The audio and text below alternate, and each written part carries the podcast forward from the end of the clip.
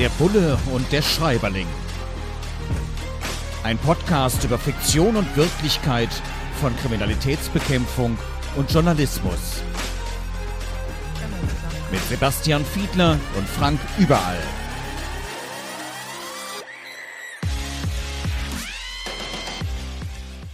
Herzlich willkommen zu einer neuen Ausgabe von Der Bulle und der Schreiberling. Heute beschäftigen wir uns mit Kant und der sechste Winter, ein Kriminalroman von Marcel Häusler, erschienen im Heine Verlag. Und wir schauen ja genau darauf, wie realitätsnah sind die Darstellungen, die es dort gibt. Und unter anderem wird davon berichtet oder darüber erzählt in diesem Roman, dass jemand Bereitschaft hat als Kriminalkommissar, dann aber irgendwie nicht erreichbar ist. Bei einem Einsatz, wo er gebraucht wird, erreichen die Kolleginnen und Kollegen ihn nicht. Er kommt erstmal nicht, also er kommt dann irgendwann schon. So viel können wir spoilern, aber er kommt halt deutlich später. Dieses Bereitschaft haben. Ich kenne das aus dem Journalismus. Also wir haben auch Blaulichtbereitschaft, nennen wir das oder freiwillige telefonische Erreichbarkeit aus arbeitsrechtlichen Gründen. Und dann geht es eben darum, da schnell rauszufahren, wenn es irgendwo brennt, wo ein großer Unfall beispielsweise ist oder ähnliches. Das kann das eigene Privatleben schon ganz ordentlich durcheinanderwirbeln.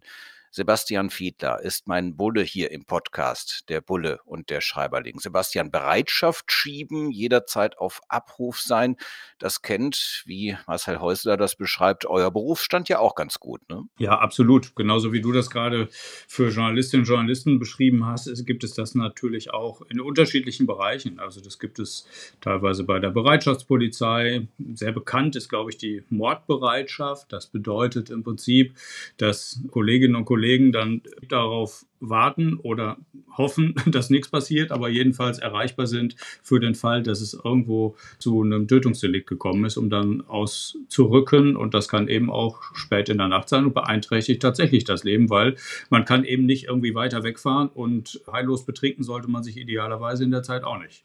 Jetzt beschreibt Marcel Häusler dann in seiner Funktion als Krimi-Autor, beziehungsweise es äußert sich ja dann meist eben in den Gedanken, die beschrieben werden der Hauptperson, dass im Gefängnis ist auf ganz besondere Art und Weise riecht, nämlich nach äh, Linoleum, nach abgestandenem Kaffee, nach durchgeschwitzten Hemden und dass man sich letzten Endes sowohl diejenigen, die mal im Gefängnis waren, als auch diejenigen, die sozusagen beruflich mal im Gefängnis waren, also beispielsweise Kriminalpolizisten zu Verhören und ähnlichem, dass äh, die das verbinden würde, eben diesen Gefängnisgeruch in der Nase zu haben, diesen Gefängnisgeruch zu kennen. Jetzt war ich auch schon mal sozusagen als Gast im Gefängnis, also beruflich als Journalist. Ähm, ich, es waren unglaublich viele Eindrücke. Das, das ist ja äh, wirklich eine sehr seltsame Welt, wo so riesen Stahltüren dann eben auch mit äh, wirklich völlig überdimensionierten Schlüsseln, damals zumindest hier in Köln im Gefängnis, dann geschlossen werden. Man muss genau darauf achten, dass die hinter einem tatsächlich immer schließen. Also natürlich alles zur Sicherheit. Da kann ich mich an sehr, sehr viel erinnern aber ich kann mich nicht an eine besondere Art des Geruchs erinnern. Du, Sebastian, warst ja auch schon mal im Gefängnis, ne? Schöne Fangfrage jetzt. Ja, ich, ich war in der Tat auch schon mal im Gefängnis, Gott sei Dank aber nur in beruflicher Eigenschaft. Und ich muss sagen, ich kann mich da tatsächlich auch nicht daran erinnern. Also ich habe da nichts Spezifisches abgespeichert. Ich hätte das bei anderen Situationen durchaus, da könnte ich was dazu sagen. Ich erinnere mich noch, als ich das erste Mal eine Rechtsmedizin besuchte und diesen Geruch in der Nase, den, den vergisst man in der Tat vielleicht nicht so schnell. Aber da kann ich mich an etwas Spezifisches tatsächlich schlicht nicht erinnern, muss ich sagen. Ja, manchmal muss man eben auch auch in der Fiktion ein bisschen zuspitzen, ein paar Bilder entstehen lassen, die eben nicht ganz der Realität entsprechen. Und deswegen gucken wir uns das ja an. Deswegen prüfen wir die Bestsellerliteratur, Kriminalromane, Thriller auf Herz und Nieren.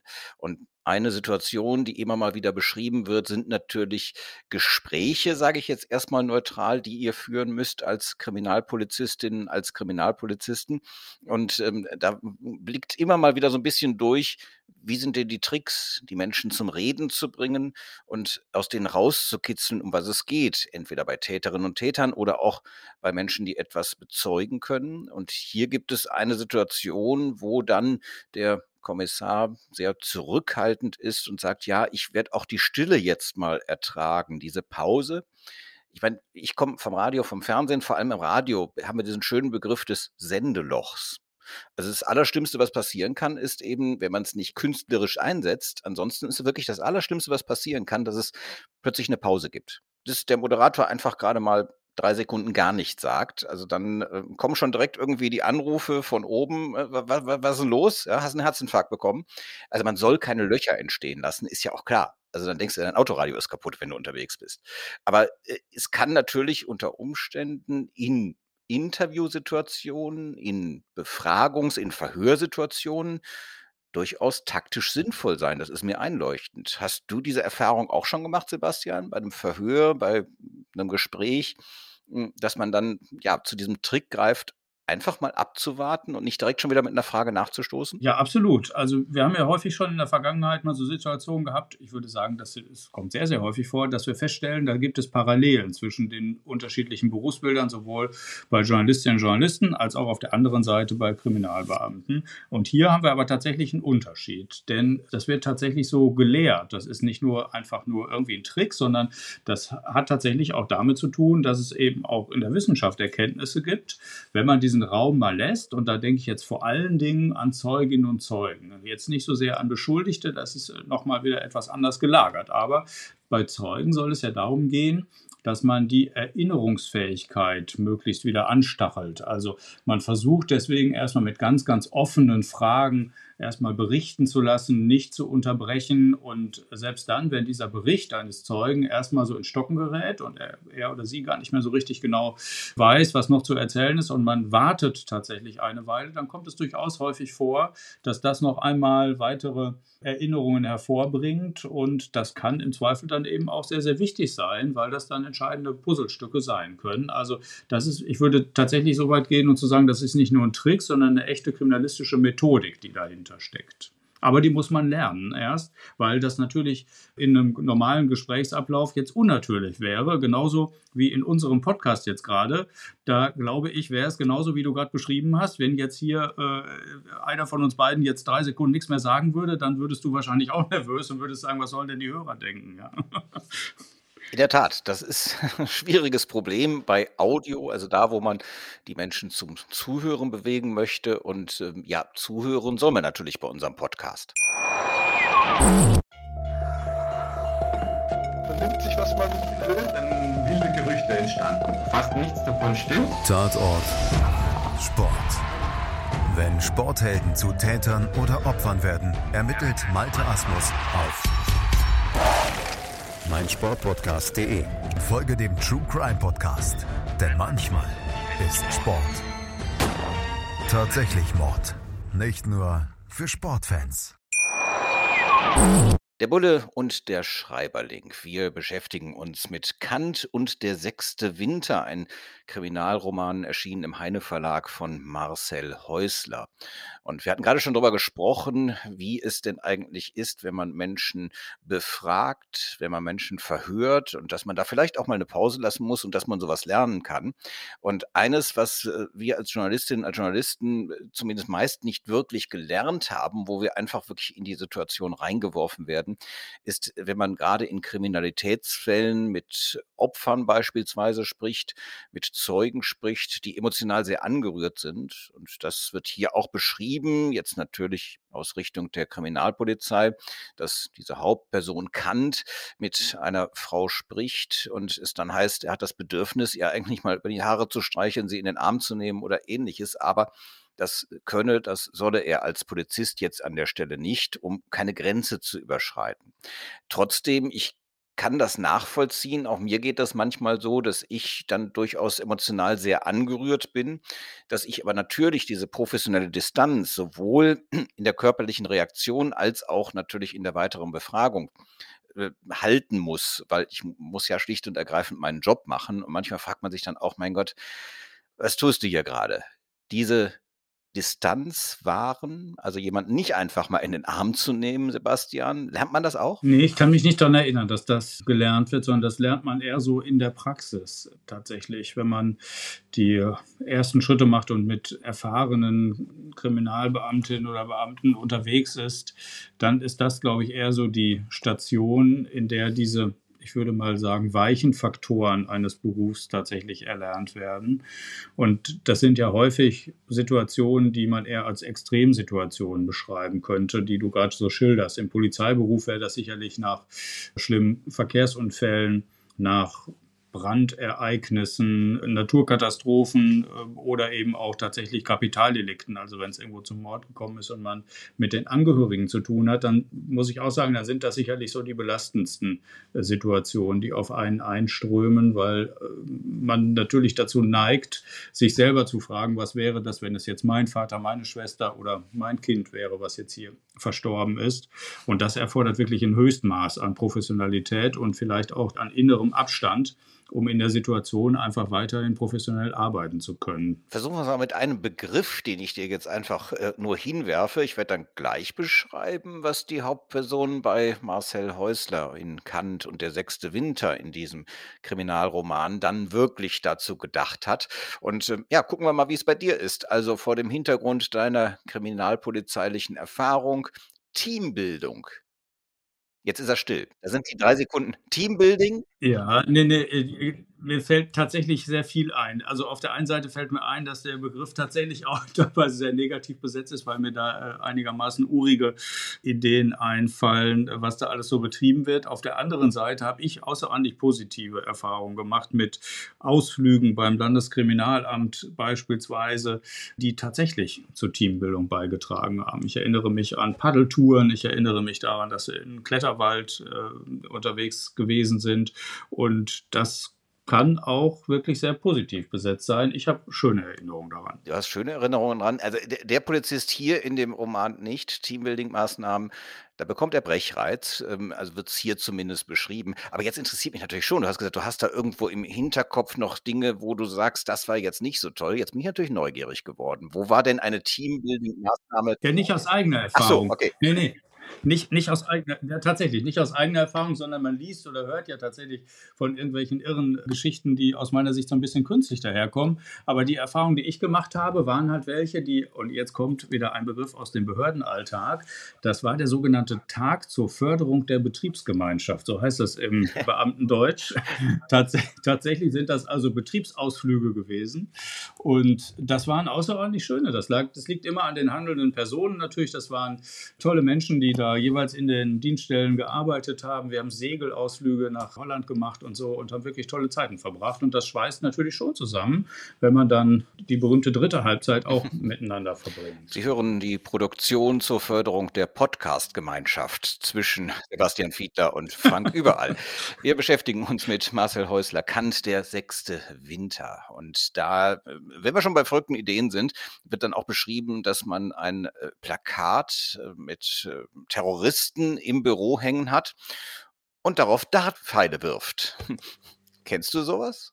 Vielleicht mit Terroristen, vielleicht nee. auch mit ungeliebten Vorgesetzten oder nee, irgendetwas, also so eine Dartscheibe im Büro und ordentlich auf die Bilder werfen? Nee, nee, tatsächlich nicht. Also das, das scheint ein bisschen Fiktion zu sein oder ich würde fast ergänzen, ich hoffe sehr stark, dass das Fiktion ist. Nee, das kenne ich nicht. Also was ich durchaus kenne, natürlich, dass entweder Fahndungsbilder in Büros hängen oder was ich auch kenne, ist, dass man gesamte Organisationen durchaus abbildet. Ne? Also das ist tatsächlich häufig, wie man es auch im Film schon einmal sieht, das kenne ich. Also man visualisiert sozusagen eine Tätergruppe. Ja? Also das kann man sich tatsächlich so vorstellen, dass man ein Foto irgendwie oben hin macht, wenn es der Kopf einer Bande ist und dann an Linien versucht, die anderen Protagonisten dort aufzumalen. Das macht man heutzutage natürlich auch mit Softwareprogrammen und versucht sich das visualisieren zu lassen. Das passiert schon, aber daran erkennst du schon, man müsste die Dartpfeile jetzt häufig dann auf den eigenen Bildschirm schmeißen. Das ist natürlich nichts. Ne? Aber das mit der Visualisierung kenne ich auch. Also in großen, komplexen Recherchefällen, das sind ja sozusagen auch journalistische Ermittlungen. Und ähm, ja, wobei ich an der Stelle, ich bin nur wirklich sehr computeraffin, aber solche Dinge, diese Visualisierung, die mache ich dann tatsächlich gerne noch irgendwo an der Wand, hänge Fotos auf und äh, stelle Beziehungen her. Manchmal kommt man dann tatsächlich auf äh, Dinge, die man sich so erstmal gar nicht bewusst gemacht hat und hat eine gute Grundlage mit Kolleginnen und Kollegen durchzudiskutieren, zu überlegen, wo können denn noch Verbindungslinien sein oder wie valide sind diese Verbindungslinien. Das kann schon deutlich weiterhelfen. Apropos deutlich weiterhelfen, es hilft auch und es ähm, erfährt man immer wieder, wenn es auch kritische Situationen gibt, auch bei der Kriminalpolizei. Es hilft, dass man sich verteidigen kann. Also schlicht und ergreifend auch schießen kann.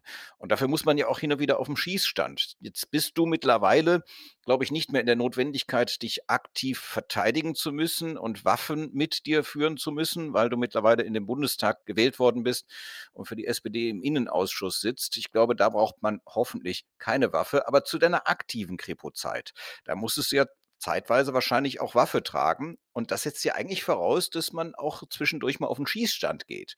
Das wird hier auch beschrieben in dem Krimi. Da würde eine Kollegin auf dem Schießstand sämtliche Kollegen in die Tasche stecken, weil sie das eben so gut macht. Wie war denn der Sebastian so als Schießstandbesucher, als Schießstandbenutzer bei der Kriminalpolizei? Immer gut? Doch, tatsächlich ganz gut. Ich konnte ganz gut schießen, wobei das eine lustige Erfahrung gewesen ist, aber die geht eher noch auf die Ausbildungszeit. Lustig. Das, nee, ich wollte was anderes sagen. Eine lustige Erfahrung ist gewesen, dass häufig tatsächlich bei uns die Frauen erheblich besser geschossen haben. Ich weiß nicht so genau, woran das liegt, aber das war eigentlich äh, sehr, sehr häufig so. Aber nee, ich bin tatsächlich ganz gut klargekommen. Mein Trefferbild konnte sich sehen lassen. Mhm. Ich bin hier gerade ja, das war jetzt so ein bisschen gespielt, das, was in dem Roman auch vorkommt, nämlich, dass man eigentlich was anderes macht. Wir jetzt gerade hier einen Podcast produzieren. Im Buch ist es ein Bericht schreiben. Also jetzt nicht das, was ich mache, einen journalistischen Bericht. Das tue ich meistens unter enormem Zeitdruck im Tagesaktuellen. Nein, es geht darum, dass man natürlich jede kriminalpolizeiliche Ermittlung auch abschließen muss mit einem Akt Bericht, der dann zum Beispiel auch später vor Gericht verwendet wird. Klar, man muss dieses Behördenhandeln nachvollziehbar machen. Und dass das natürlich jetzt nicht die spannendste Variante ist. Also wenn ich gerade irgendwo hm, zu einer Razzia an der Tür aufstoße mit vorgehaltener Waffe, dann ist es ein bisschen spannender, als am Computer den Bericht zu schreiben. Und deswegen beschreibt Marcel Häusler, der Autor hier, dass der Polizist beim Berichtschreiben mit den Gedanken abschweift. Das, was ich so etwas laienhaft gerade versucht habe, hier ähm, etwas akustisch nachzumachen. Sebastian, schon abgeschweift oder nein? Also kennst du diese Situation, wenn man diesen Bericht dann gerade schreibt, dann ach, an alles mögliche andere zu denken? Total. Kenne ich absolut. Kenne ich vor allen Dingen allerdings von sogenannten Auswertevermerken, so heißt das. Also wenn man aus dem Bereich Wirtschaftskriminalität kommt, dann hat man es damit zu tun, dass man nach solchen Durchsuchungen häufig sehr viele Akten oder natürlich Daten gesichert hat. Und die muss man natürlich alle auswerten und muss idealerweise dann das, was man dort dann entdeckt, auch zu Papier bringen. Und das fließt dann ein in so einen Vermerk oder Bericht, könnte man auch sagen. Und dabei kann ich mich schon daran erinnern, äh, wenn das mal wirklich, ähm, wenn es lange Tage gewesen sind oder vorher die Nacht kurz gewesen ist oder das berühmte Suppenkoma eingesetzt hat nach der Mittagspause, äh, da kann ich mich durchaus an solche Situationen erinnern, dass die Gedanken da schon mal abschweifen. Da muss man wirklich seine Konzentration dann zusammenraufen. Ja, hier bei der Bulle und der Schreiberling kann man noch richtig was lernen. Zum Beispiel neue Begrifflichkeiten. Das war eine richtige Wortpraline gerade. Suppenkoma. Also wenn man müde ist nach dem Mittagessen. Das, ähm, der Begriff war mir ehrlich gesagt auch neu. Sebastian, ganz herzlichen Dank. Äh, allen anderen danke fürs Zuhören. Und wir haben uns beschäftigt mit Kant und der sechste Winter. Kriminalroman erschienen im Heine Verlag Verlag von Marcel Häusler. Und in 14 Tagen sind wir wieder da mit der nächsten Folge von Der Bulle und der Schreiberling. Bis dahin gerne folgen bei Instagram, bei Facebook, bei Twitter und äh, gerne auch weiterempfehlen und in zwei Wochen wieder zuhören bei Frank Überall und Sebastian Fiedler, dem Bullen und dem Schreiberling. Der Bulle und der Schreiberling. Ein Podcast über Fiktion und Wirklichkeit von Kriminalitätsbekämpfung und Journalismus. Mit Sebastian Fiedler und Frank Überall.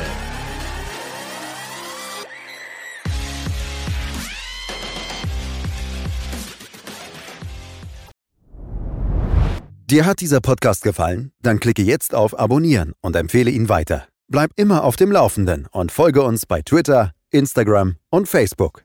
Mehr Podcasts findest du auf meinpodcast.de.